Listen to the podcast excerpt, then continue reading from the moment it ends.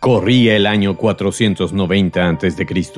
Darío I, rey del imperio persa, estaba dispuesto a conquistar a la rebelde ciudad de Atenas. Para ello envió sus tropas y barcos para desembarcar en una playa a unos 40 kilómetros de distancia de esa ciudad. El ejército persa superaba abiertamente a los atenienses, incluso algunos historiadores señalan la ventaja hasta con una superioridad de nueve persas por cada soldado de Atenas. Por ello, los atenienses enviaron a uno de sus mejores hemeródromos, que era el nombre con que se designaba a un heraldo, a un mensajero cuya función era transmitir un mensaje desplazándose solamente con la ayuda de sus dos piernas, para que solicitara refuerzos en la ciudad de Esparta. En esos tiempos, la alternativa a ir a pie que era montar a caballo era muy inconveniente. Primero por lo más obvio, un hombre montando en un caballo conformaba una figura mucho más alta y notoria, lo que lo convertía en un blanco más fácil para sus enemigos. Por otro lado, un caballo debía recorrer solamente los caminos diseñados para tal propósito, exponiendo al animal y a su jinete a emboscadas mucho más difíciles de evitar. El mensajero enviado tenía por nombre Filipides, o según otras versiones, Filipides. Su misión consistía en recorrer un total de 246 kilómetros hasta llegar a la ciudad de Esparta, donde solicitaría el apoyo militar de los espartanos. Filipides llegó en dos días de carrera, pero se encontró con la inesperada noticia de que los espartanos estaban celebrando sus fiestas cárneas lacedemonias, que les impedirían participar en la defensa de Atenas. Sin apoyo militar y con una gran decepción a cuestas, Filipides tendría que iniciar el viaje de 246 kilómetros de regreso a su sitio de origen, la ciudad de Maratón. Hoy, en Superviviente de Corazón, en tu viernes de historias acorazonadas, te contaré lo que ahora conocemos de la historia del más famoso heraldo a pie y de cómo esta historia llegó hasta nuestros días para dar paso a la creación de la carrera olímpica más famosa de todas, la maratón. Por favor, quédate conmigo. Bienvenidos a Superviviente de Corazón, un podcast sobre ciencia, estilo de vida y salud cardiovascular.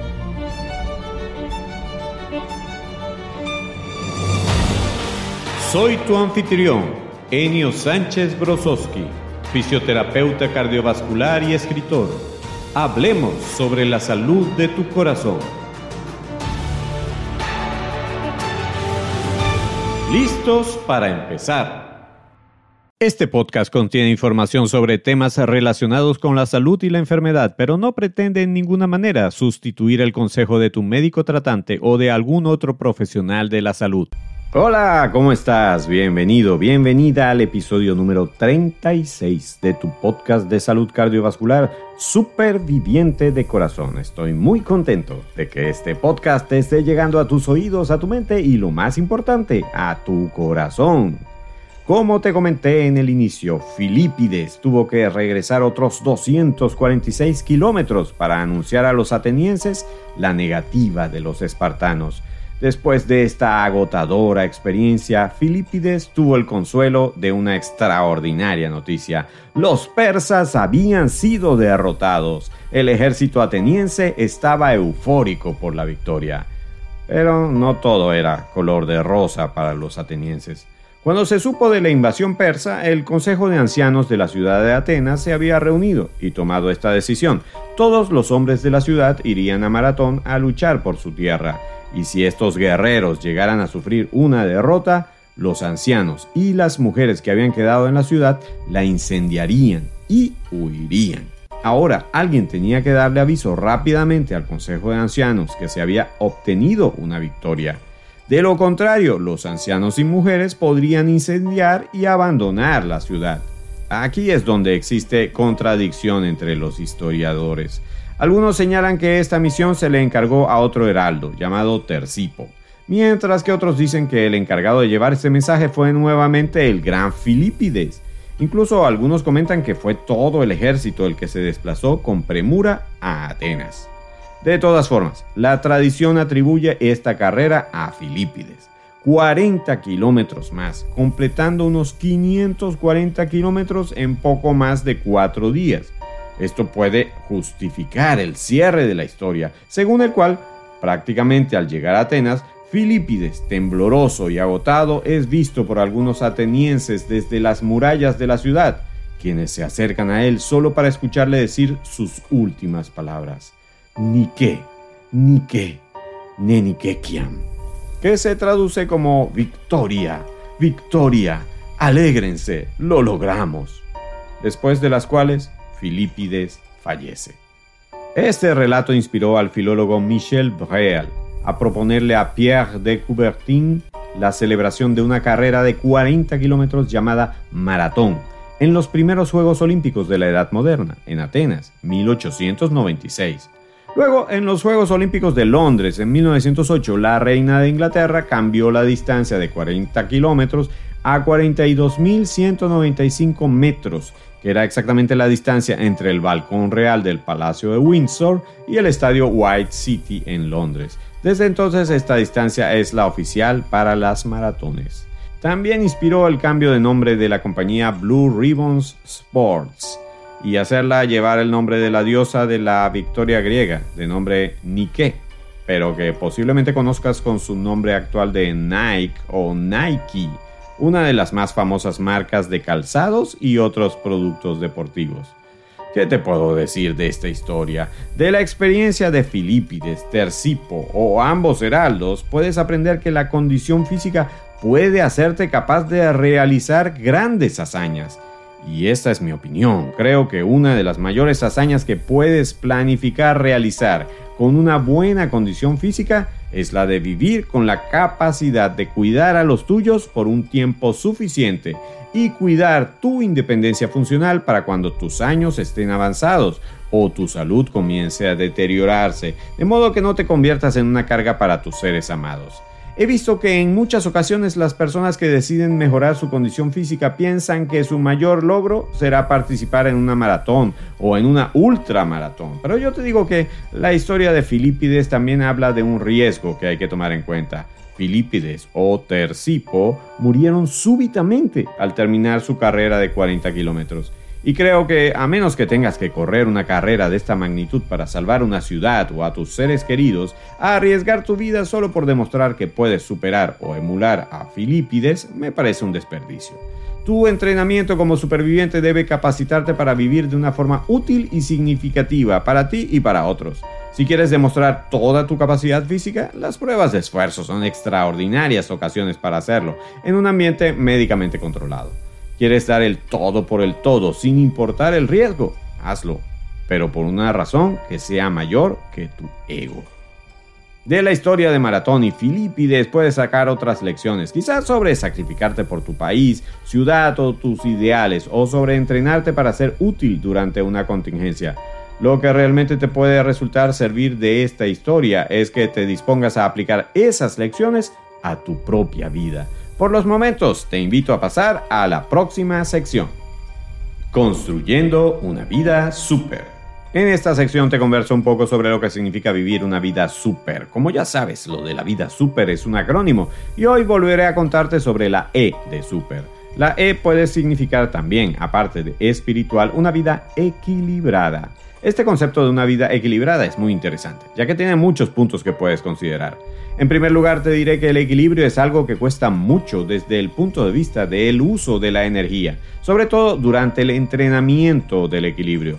Piensa en una de las mayores demostraciones de equilibrio físico, caminar sobre una cuerda floja. Entrenarte en este tipo de arte requiere miles de sesiones de práctica, a veces con dolorosos resultados. Pero una vez que adquieres la habilidad, la energía que dedicas a mantenerte equilibrado es relativamente baja. De la misma manera, una personalidad equilibrada requiere años de entrenamiento. Ser capaz de controlar una respuesta emocional reactiva, hostil e intensa, por ejemplo, puede garantizar la diferencia entre un ataque cardíaco y un momento de provocación o conflicto por parte de alguien a quien no le importa tu salud. Entrenar tu equilibrio emocional también es parte de tu vida como superviviente. Quiero que te lleves contigo esta idea. Como soy superviviente, soy una persona equilibrada. Sobreviviente del día. Esta sección trata sobre personas famosas quienes sufrieron una enfermedad cardíaca y pudieron superar dicho trance. Hoy te hablaré sobre David Michael Letterman, mejor conocido como David Letterman. Es uno de los anfitriones de programas de entrevistas televisivas más famosos del mundo, al completar 6.080 episodios de entrevistas en programas nocturnos tales como Late Night con David Letterman en NBC y el Late Show con David Letterman en CBS. En 1996, Letterman se ubicó en el puesto 45 entre las 50 estrellas de TV más grandes de todos los tiempos de TV Guide y en 2002, el Late Show con David Letterman ocupó el séptimo lugar en los 50 mejores programas de televisión de TV Time de todos los tiempos. El 14 de enero de 2000, mientras acudía a un chequeo de salud de rutina, se encontró que tenía una arteria coronaria severamente obstruida. Fue llevado a cirugía de emergencia por un bypass quíntuple. Estuvo ausente de su programa que hacía de lunes a viernes durante aproximadamente cinco semanas. A su regreso, Letterman llevó al programa a los médicos y enfermeras que habían participado en su cirugía y recuperación. En una muestra de emoción, Letterman casi termina llorando cuando agradeció al equipo de atención médica con las palabras, Estas son las personas que me salvaron la vida. El episodio del retorno de Letterman ganó una nominación al Emmy. Letterman actualmente, y a más de 23 años de su cirugía aortocoronaria, es el presentador de la serie de Netflix No necesitan presentación con David Letterman. Las historias de recuperación después de un ataque al corazón son reales y en próximos episodios vas a seguir conociendo otras más en este tu podcast Superviviente de Corazón.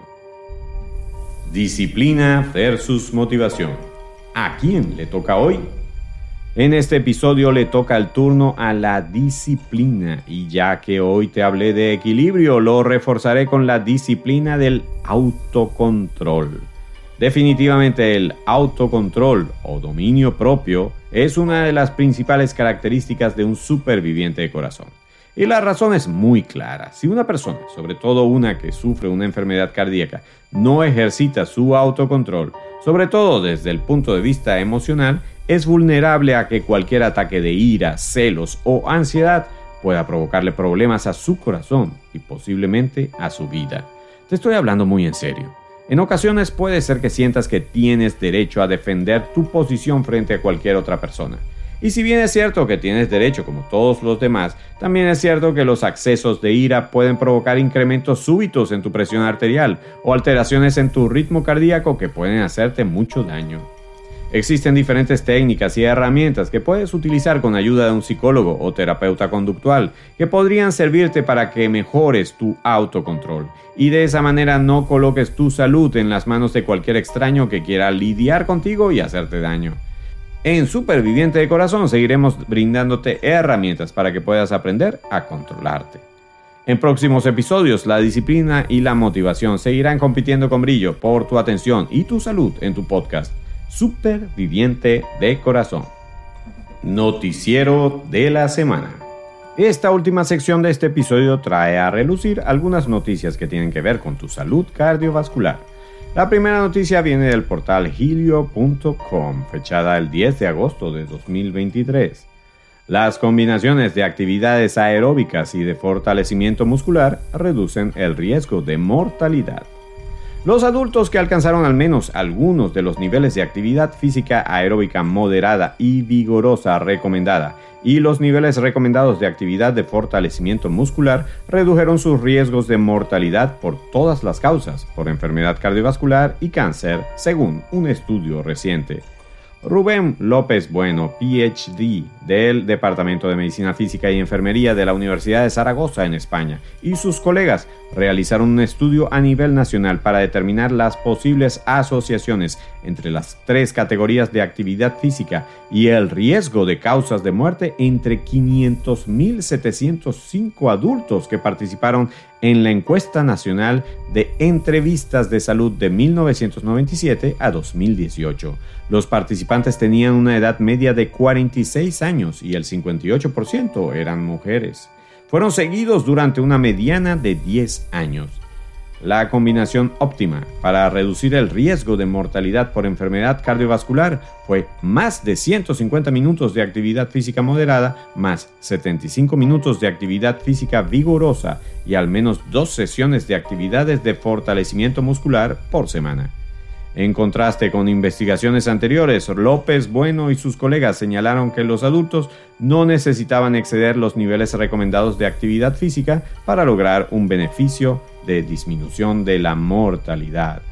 Esto podría deberse al hecho de que la mortalidad por enfermedad cardiovascular se deriva de causas multifactoriales cada una de las cuales puede reducir el riesgo a través de diferentes vías, como la reducción de la incidencia de eventos cardiovasculares importantes entre los adultos mayores al hacer actividad física y entrenamiento de fuerza de manera regular, escribieron.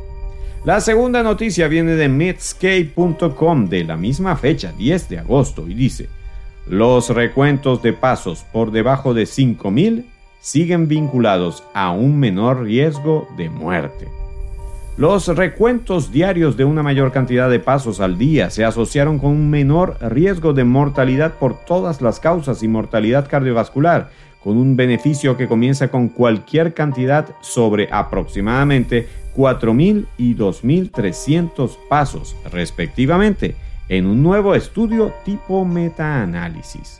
Uno de nuestros principales objetivos era superar todas las inconsistencias en estudios anteriores donde el número óptimo de pasos diarios para obtener beneficios para la salud era generalmente entre 6.000 y 10.000 pasos al día, dijo Maciej Banach, médico y PhD de la Universidad Médica de Łódź, Polonia. Le digo a la gente que comience a edades tempranas, sean regulares y no se preocupen por el número de pasos que den en sus primeras sesiones de ejercicio, porque es importante comenzar y es importante mejorar, dijo. Nuestro estudio mostró que si aumentamos el número de pasos por día, cada aumento de 500 a 1000 pasos aún podría estar asociado con una reducción adicional de la mortalidad del 7% en la mortalidad cardiovascular y de un 15% en la mortalidad por todas las causas. Las curvas dosis-respuesta fueron similares para hombres y mujeres. Sin embargo, hubo una diferencia por edad. Entre las personas de 60 años o más, el tamaño de la reducción del riesgo fue menor. Entre los adultos mayores hubo una reducción del riesgo del 42% para quienes caminaron entre 6.000 y 10.000 pasos diarios, en comparación con una reducción del 49% en el riesgo entre los adultos más jóvenes, que caminaban entre 7.000 y 13.000 pasos al día. Para ambos grupos, los recuentos diarios de pasos superiores a 5.000 pasos al día resultaron en un riesgo dramáticamente menor de mortalidad por todas las causas. Y hasta aquí las noticias de la semana. Recuerda que estas noticias no expresan la posición consensuada del mundo científico, ni intentan sustituir el consejo médico o la opinión de cualquier otro profesional de la salud, en tu caso en particular. Recuerda también que en Amazon puedes adquirir mi libro El método del superviviente, en el que te cuento con el apoyo y conocimiento de 18 profesionales de la salud algunos de los cuidados que necesitas tener para vivir una super vida. Y también está a punto de salir a la venta mi libro El entrenamiento físico del superviviente, en donde te explico cómo puedes incorporar el ejercicio físico a tu cotidianidad para potenciar al máximo tu vida super es todo por hoy. Para otros episodios espero contar de nuevo con el privilegio de tu atención. Hasta entonces, superviviente de corazón.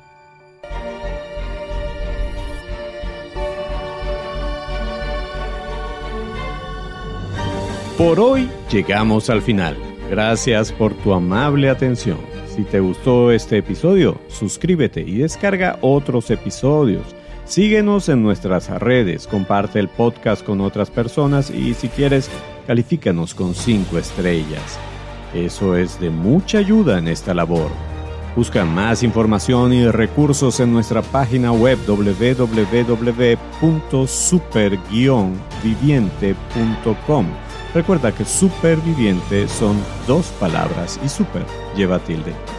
Hasta el próximo episodio, donde seguiremos hablando con fundamento sobre la salud de tu corazón.